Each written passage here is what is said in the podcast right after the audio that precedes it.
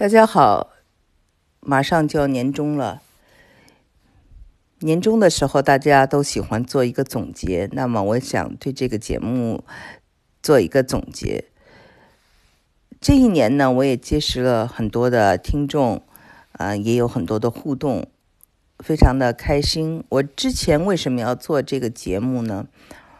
我觉得主要是想分享一些知识给大家，因为我觉得。我在知识中得到很多的快乐，然后我可能擅长的就是对呃西方社会的这种研究和深入的探讨，因为我在我们这个年纪算是来美国比较早的，因为我在美国上的大学。那么现在我们知道啊，中国的我们的这些二代啊，很多人都来这个美国读书。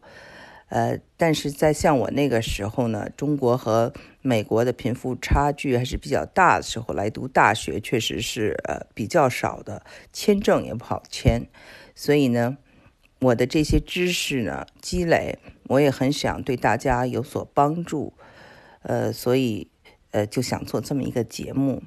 另外呢，就是还有一个感觉，就是很多人呢，他有些浮光掠影的看待呃一些西方国家或者看待一些问题呢，他就是流于表面，这样流于表面呢，就容易给大家带来一些错觉。所以呢，我就是希望抛砖引玉，给大家一个更深层次的思考。我们知道，其实虽说我们是通过念书来获取知识。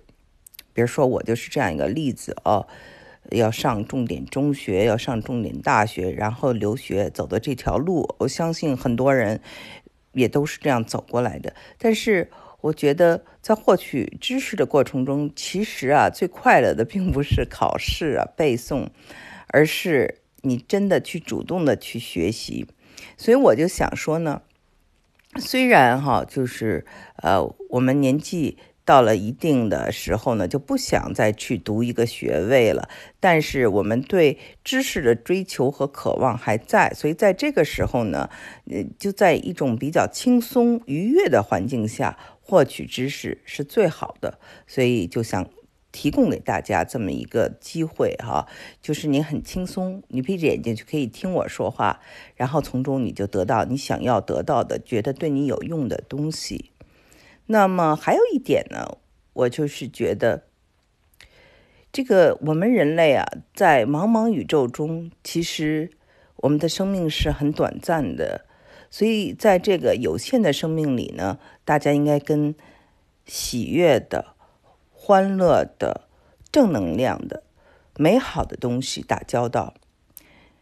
所以我也想，就是给大家这样的一些。知识，同时呢，也能够给大家一个比较温暖的这么一个场合。在这个场合里头呢，每个人都是表达的一种善意，每个人呢都是我们可以呃就知识可以有争论，可以有不同的看法，但是总的来说呢，都是非常美好的一个体验。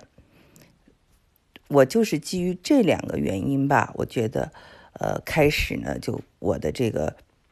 做着我的脱口秀，我本人呢是一个非常随性的人，因为目的性不是很强嘛，也不是为了什么，所以呢就也不是像很多人啊，他会准备的非常的细致啊，我可能就是想哪儿说哪儿，就天马行空，这一直就是我的这么一个性格和这么一个习惯。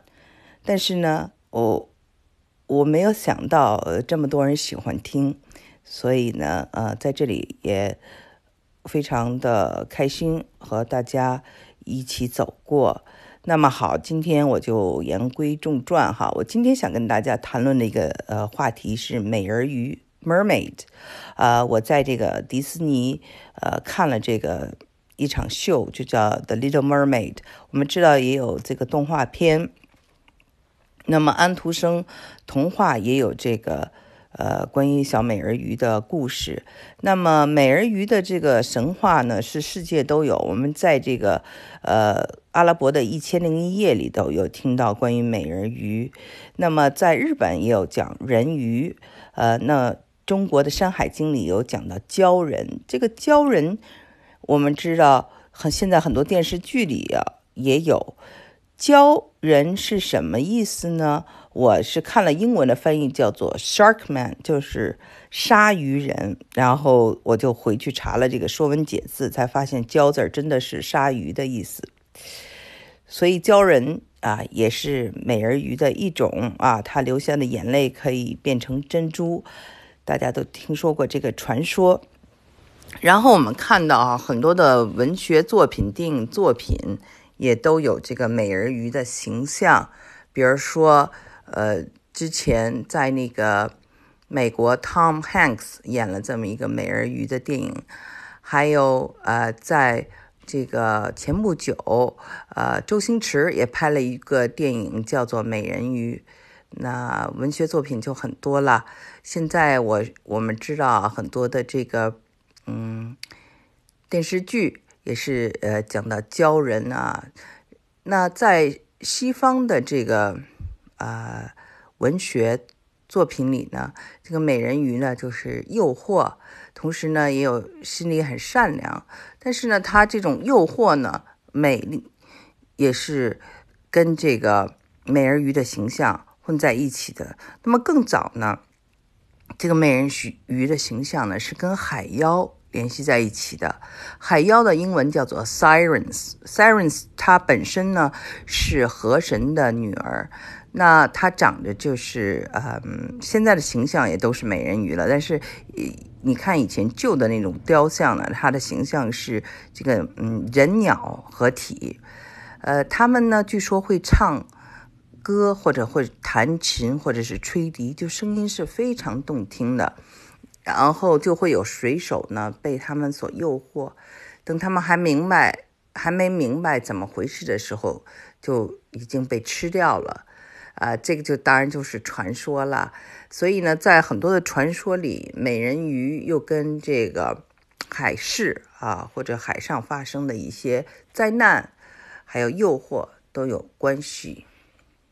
那么有人就说了：“哇，这个世界各地啊，在古代的时候，嗯，几千年前啊，都不约而同的有关于美人鱼的传说。那么，这个美人鱼是否真的存在过呢？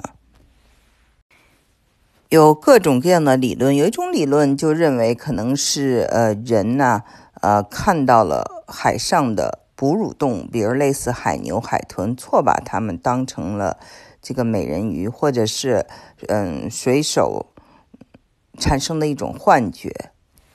还有的人说呢，是因为有一种美人鱼病症，就是发育不良的这个小孩，他的小腿啊没有呃长好，那么就给一些嗯。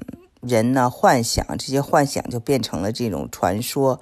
所谓这种啊，就是呃，人长得这个婴儿啊，或者是出生的人长得有些奇怪，由此而变成各种传说的呢，呃，也是有的。比如说，有的人是多毛症，呃，多毛症，呃，之后呢，呃，因为人们见过这个多毛症的人，就有人想象写出了狼人这样的故事。或者就有了狼人这样的传说，呃，这也是一种理论啊。这个理论听着不是很美好。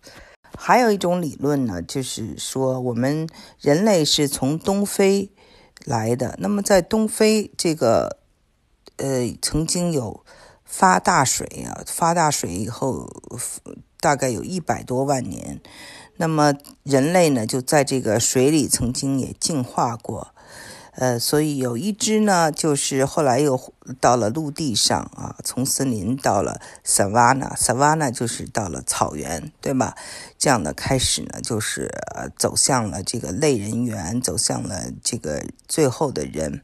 还有一种就是说呢，它是在这个这个另一只呢是在水里得到了进化。那么。有科学依据啊，就说人类呢，它确实跟那个水里的哺乳动物有些类似。这些类似呢，我给大家举一个几个例子啊。一个就是我们知道这个人类啊，我们都有皮下脂肪，但是其他的这个哺乳动物啊，嗯，皮下脂肪远远比我们少很多。那我们的皮下脂肪可能是呃一般的哺乳动物的十倍。那么我们的这个皮下脂肪跟水里的哺乳动物的皮下脂肪的含量还有位置都非常的相像。再一个呢，就是我们人类呢体毛很少，呃，那么这点呢跟呃水里的哺乳动物一样。而我们知道其他的哺乳动物，比如包括猿呀，包包括猴猴子，它们的毛都非常长。呃，还有一种说法就是说，我们人类的体型呢比其他的呃。灵长类的动物，或者是这种哺乳动物呢，更加的流线型。这种流线型呢，就是是更适合在水里呃游走。世界各地都有美人鱼的传说，说明其其实啊，人类我们虽然有各式各样的差异化，但是总的来说，思维还是非常相像的。人类太孤单了，总是想有类似的人的这种。生命出现，那么美人鱼呢，就是一个美好的愿望。当然了，嗯，美人鱼同时呢，也是一面镜子，就是说，你看到的是什么，